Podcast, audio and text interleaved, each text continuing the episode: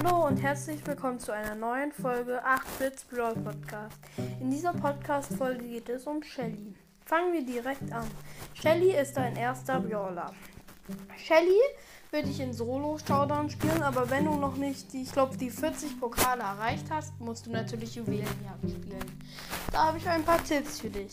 Und zwar, Shelly würde ich, wenn du dann so einen, der Nita hast, würde ich campen. Dann würde ich warten, bis der Nita in den Busch kommt. Dann mit ähm, deiner normalen Attacke so nah wie möglich und so gut wie möglich treffen und dann mit der Ulti direkt draufhauen. Weil da ist ja so ein gelber, wie sagt man das, ein gelber Button. Das ist deine Ulti. Und mit der machst du halt mehr Schaden.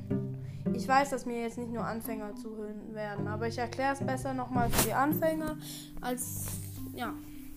Machen wir dann weiter. Shelly würde ich wenn ich mir aussuchen dürfte, welcher Modis in Solo-Showdown oder Duo-Showdown spielen.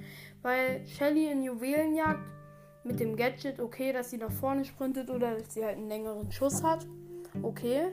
Ihre Star Power ist halt, dass sie einmal Schrottbremse, da verlangsamt, verlangsamt ihr Gegner halt um ein paar Prozent, was okay ist für Brawlball.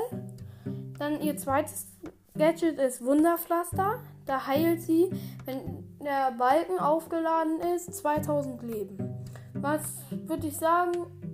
Ein, das Bessere ist das zweite Star Power, weil wenn du dann in Solo Showdown fast down bist, bringt sie einfach mehr, anstatt die Gegner zu verlangsamen.